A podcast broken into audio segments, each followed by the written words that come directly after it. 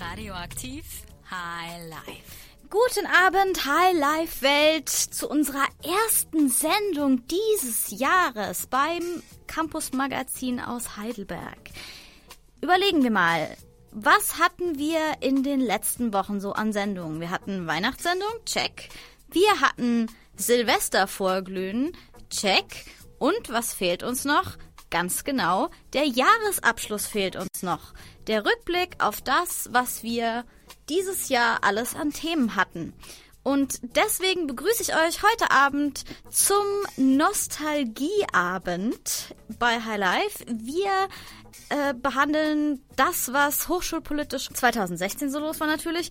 Und außerdem gibt's noch ein nettes Rezept für den doch sehr kalt gewordenen Januar. Wie immer auch die neuesten Nachrichten vom Campus und noch einen kleinen Tipp, was ihr in dieser Zeit so anfangen könnt.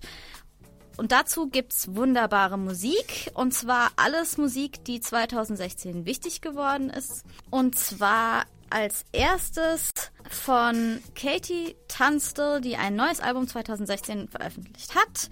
Hard Girls. Das war Katie Tunstall mit Hard Girls, einer neuen Single aus dem letzten Jahr. Ihr hört Radioaktiv High Life, das Campus-Magazin aus Heidelberg, mit Marie am Mikrofon und mit einem Nostalgieabend im Gepäck, denn wir gucken mal zurück, was waren bei uns die Themen so, was haben wir alles äh, besprochen im letzten Jahr. Und anfangen tun wir mit der Hochschulpolitik. Was war denn so hochschulpolitisch los im Jahr 2016? Erstmal haben wir natürlich seit Mai eine neue grün-schwarze Landesregierung in Baden-Württemberg und damit auch neue Ziele in der Bildungspolitik.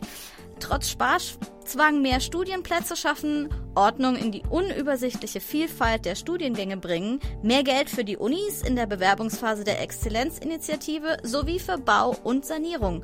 An hehren Absichten mangelt es im Koalitionsvertrag traditionstreu nicht.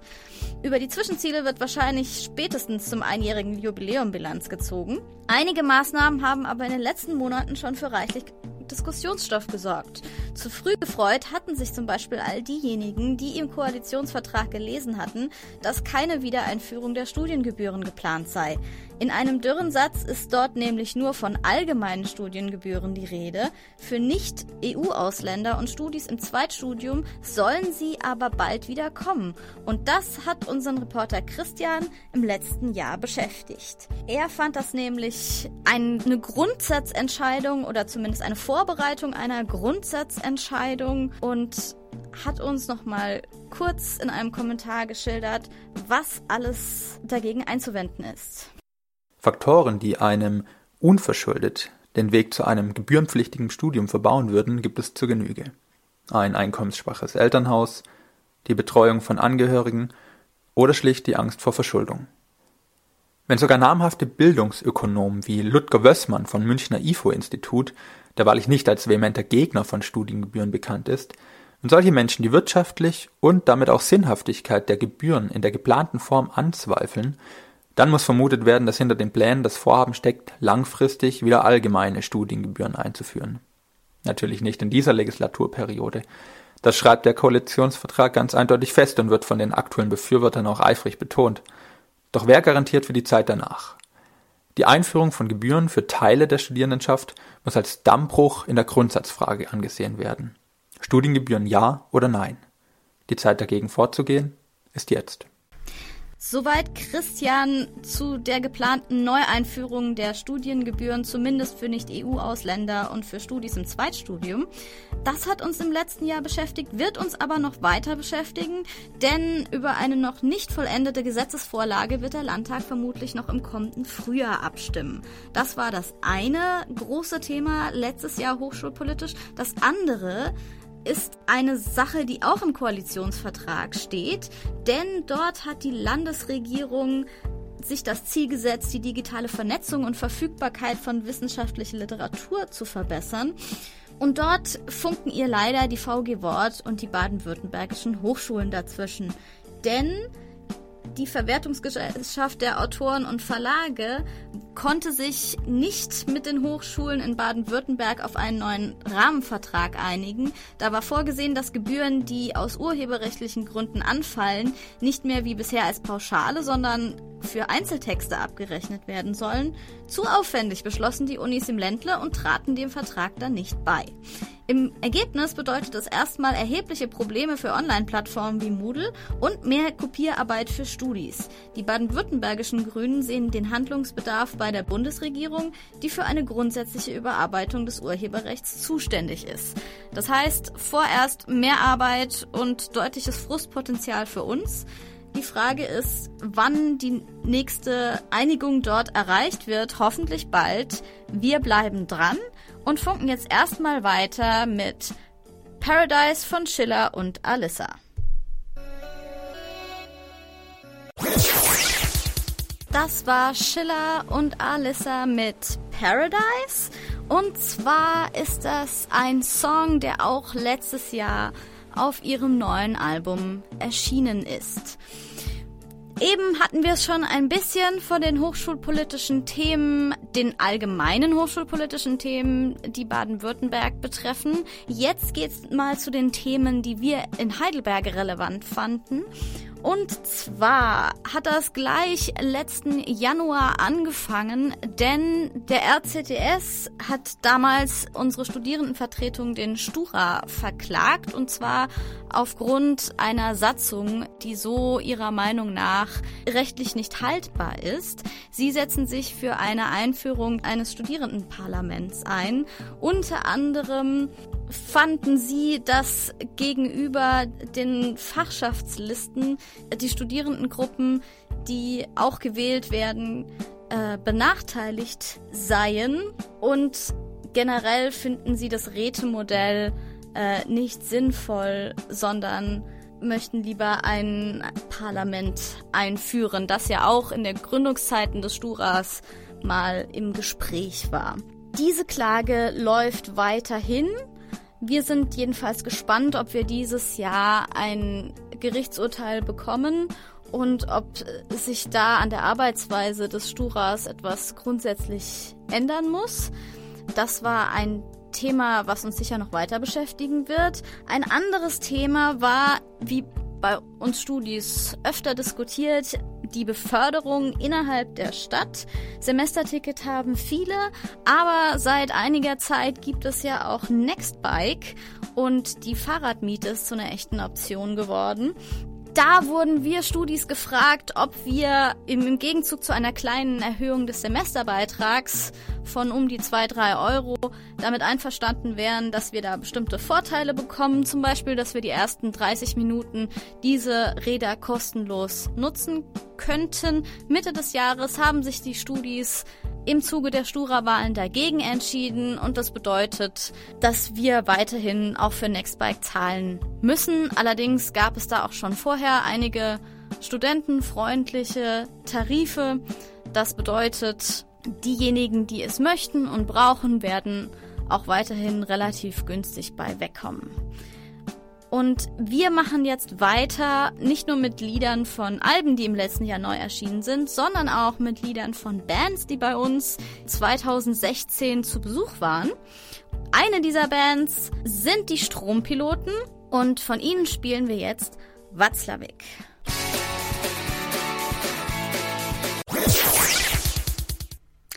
Das waren die Strompiloten mit Watzlawick und die waren ja dieses Jahr bei uns zu Besuch und im Campuswecker war noch jemand sonst bei uns zu Besuch und zwar Lukas Herbertson und von dem gibt es jetzt gleich den nächsten Song und zwar Hallo Carmen.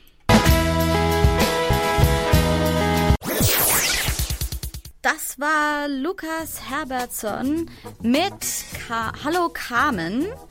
Auch ein sehr guter Künstler, mit dem wir dieses Jahr gesprochen haben. Wir haben aber nicht nur mit Künstlern und Bands gesprochen, sondern wir haben auch mit sehr vielen Hochschulinitiativen und sonstigen Angeboten hier in Heidelberg gesprochen, haben die vorgestellt und einen besseren Einblick von ihnen bekommen. Eine von ihnen war die Initiative Weitblick, die sich für Bildungsgerechtigkeit bei uns in Deutschland, aber auch in der ganzen Welt einsetzt. Das tun sie mit Vorträgen, Filmabenden, ähm, mit Spendensammlungen, die dann zum Beispiel an Schulen oder Familien in Peru gehen für die Ganztagsbetreuung ihrer Kinder, die sonst arbeiten müssten, oder in den Schulenbau in Indien.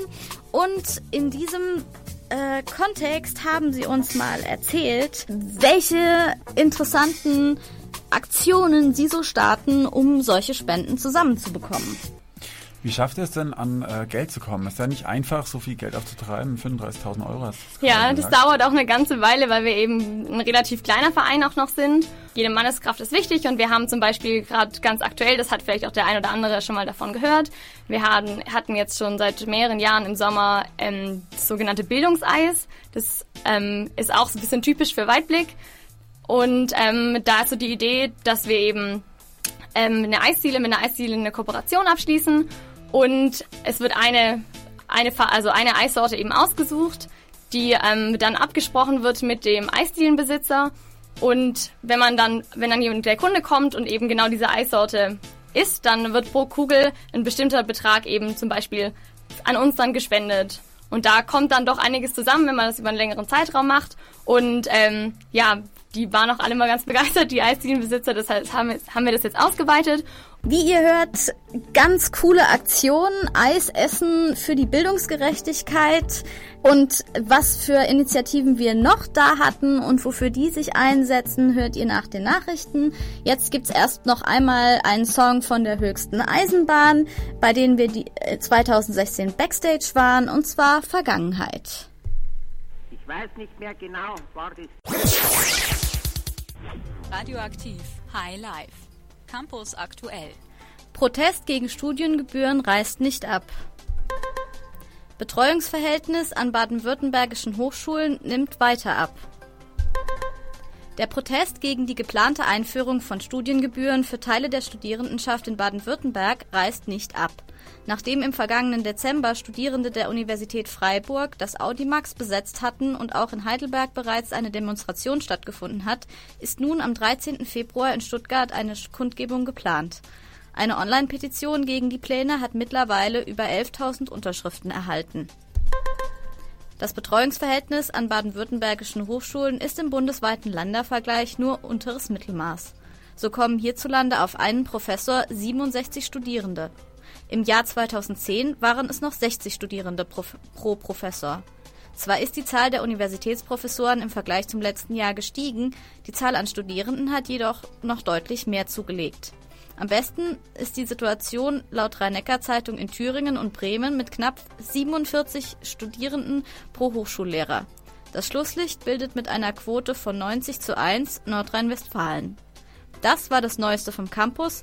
Redaktion hatte Christian Flittner. Radioaktiv. Funkt dazwischen.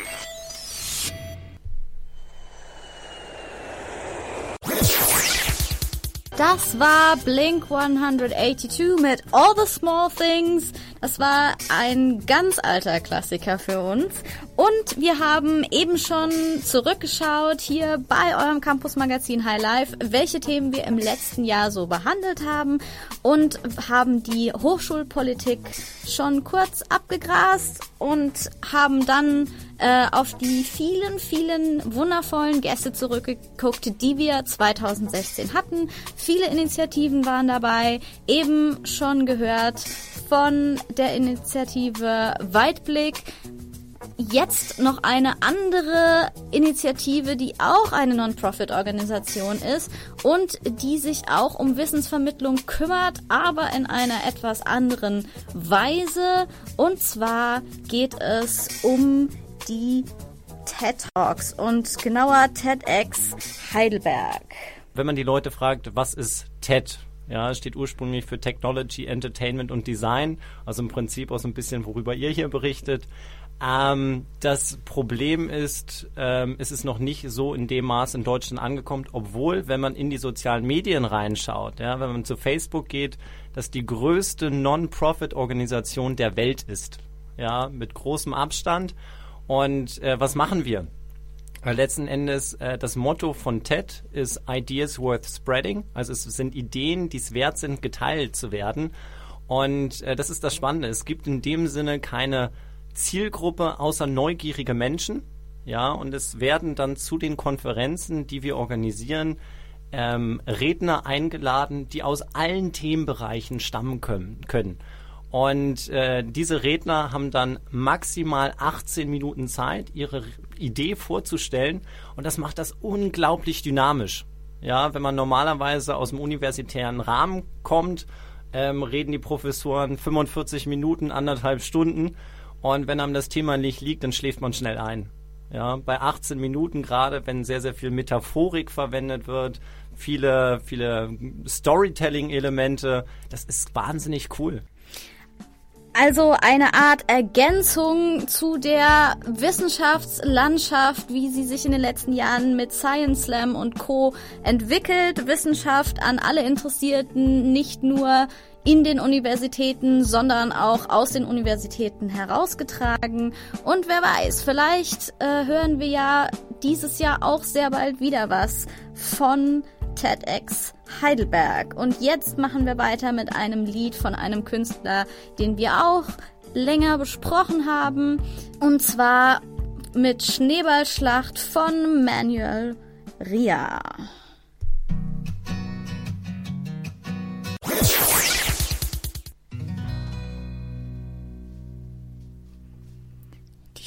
Schneeballschlacht können wir jetzt auch machen, nachdem es so kürzlich geschneit hat bei uns in Heidelberg. Das war Manuel Ria mit Schneeballschlacht. Und ich muss sagen, bei der Zusammenstellung der Best-ofs aus dem Jahre 2016 ist es mir gar nicht so einfach gefallen, die Themen äh, auszusuchen oder die relevantesten auszusuchen, denn wir haben nur eine Stunde Zeit und es wäre noch so viel gewesen, was ich hätte erwähnen können. Wir hatten so viele wunderbare Gäste, so viele wunderbare Beiträge. Wir hatten zum Beispiel auch zu Gast, die möchte ich nicht vorenthalten, die Initiative der offenen Uni Heidelberg, die sich darum kümmert, dass Flüchtlinge möglichst schnell an die Hochschule kommen können, wenn sie studienberechtigt sind und mit ihnen hilft, den ganzen organisatorischen Kram, der für uns Studis ja teilweise mit Anmeldung und so weiter schon etwas schwierig ist, zu meistern. Wir hatten zu Gast Pro Bono die juristische Vertretung für Studenten, die ehrenamtlich euch zur Seite stehen, falls ihr irgendwelche ja, juristischen Fragen oder Probleme habt. Wir hatten bei uns Students for Liberty eine studentische Initiative, die, nachdem jetzt es mit den Liberalen in der Politik nicht ganz so gut aussah im letzten Jahr, ähm, sich auf die Fahnen geschrieben hat, liberale Ideen an der Hochschule parteiübergreifend zu vermitteln gegen Studiengebühren für freie Arbeitszeiten. Wir hatten bei uns außerdem den Studierendenpfarrer und haben ihn gefragt, wie sich Religion und Wissenschaft verträgt. Und außerdem haben wir euch natürlich auf dem Laufen gehalten über all die coolen Veranstaltungen, die auch dieses Jahr wieder auf dem Terminplan stehen. Das Heidelberger Symposium, das Queer Festival, die Vortragsreihe des Interkulturellen Zentrums, das Zeltfestival, das Internationale Filmfestival und so weiter und so fort. Also wie ihr seht, viel, viel Stoff für eine Stunde und für ein Jahr. Hoffentlich genauso voll im nächsten Jahr. Und erstmal, weil es doch so kalt ist mit dem vielen Schnee, äh, jetzt nochmal eine Campus-Köche-Folge mit Curry, was man zu dieser Zeit ja wunderbar essen kann, weil es so warm macht. Campusköche. Heute geht es in den fernen Osten und zwar nach Thailand. Wir machen nämlich heute Panang Curry. Panang Curry. Dafür brauchen wir erstmal Zwiebeln, die wir hacken und dann anbraten. Ja. Als nächstes Paprika schneiden. Ja, sechs Personen, drei Paprika. Die Paprika schneiden wir in Würfel. Ja, Würfel. Also das Wichtigste zum Penang Curry ist ein guter Penang Curry Paste. Die kann man in asiatischen Supermarkt oder irgendwo bekommen. Und das ist eigentlich die Basis für die Curry. Das ist wichtig anzufangen mit der Currypaste. Das anzubraten, dann die Kokosmilch äh, reinzufügen und dann Hühnchen rein. Weil die Hühnchen müssen nicht gebraten worden, das muss gekocht sein. Wichtig bei der Currypaste ist darauf zu achten, dass sie nicht anbrennt. Das passiert leider relativ schnell, wie es bei uns gerade passiert ist. In den Paprika-Zwiebelmix kann jetzt thailändischer Gemüsemix rein. Das ist zum Beispiel Lauch, weißer Kohl, Ja, grüne Kohl. Paprika, rote Zwiebel und rote Chili. Wenn das Curry ein bisschen angebraten ist, Kokosnussmilch dazu. Wie viel? 800 Milliliter haben wir, richtig? Ja, eine Dose. Kokosnuss und Curry kochen jetzt ein bisschen vor sich hin und in der Zeit müssen wir das Hühnchen schneiden. Wir Ja. haben jetzt für sechs Leute jeweils sechs Hühnerbrüste, die wir jetzt in kleine Würfel schneiden. Also sobald es jetzt geschnitten ist, kommt es direkt in den Currymix Ja. und wird dort drin gekocht. Ja, das ist das Idee. So, das Hühnchen kocht jetzt in der Curry-Kokossoße vor sich hin. Wie sieht's mit dem Gemüse aus? Ja, die Gemüse die sind äh, fast fertig. Die müssen ein bi- bisschen angebraten sein. Muss noch was ans Gemüse dran? Salz oder so? Nee, nee, das ist alles okay. Und dann kommt das Gemüse ins Curry rein. Ja, die kommt in die Curry rein. Das wird dann ein ganze voller Curry. Wasser für den Reis aufsetzen schon. Ja, bitte. Jetzt das Gemüse rein. Ja, jetzt Gemüse rein. Ja, ein bisschen Fischsoße, das ist echte Thais. Das gehört dazu. Jetzt äh, mache ich die Reis rein. Was mag die Reis? Basmati-Reis oder Pandan-Reis. Man kann jetzt sehen, dass die Öl nach oben ist äh, gestiegen und dann ist es gut. Okay, jetzt den Reis abgießen und dann kann schon alles serviert werden. Ja, alles ist fertig. Es riecht schon sehr lecker. Aber es ist nur die Reis. Und der Besuch ist auch schon da. Smakelig. Ah, das, ja, das ist echt gut. Danke, Jessie, für dieses wunderbare Curry, was ich mir möglicherweise auch bald machen werde. Ich habe nämlich ganz schön Kohldampf jetzt. Und jetzt funken wir erstmal weiter mit einem Lied, was auch letztes Jahr neu rausgekommen ist. Und okay, es ist ein bisschen hoch und runter gelaufen, die Charts. Ich gebe es ja zu, aber es ist wirklich, wirklich ein schönes Lied. Und deswegen präsentieren wir es euch hier nochmal. Und zwar EFF Stimme.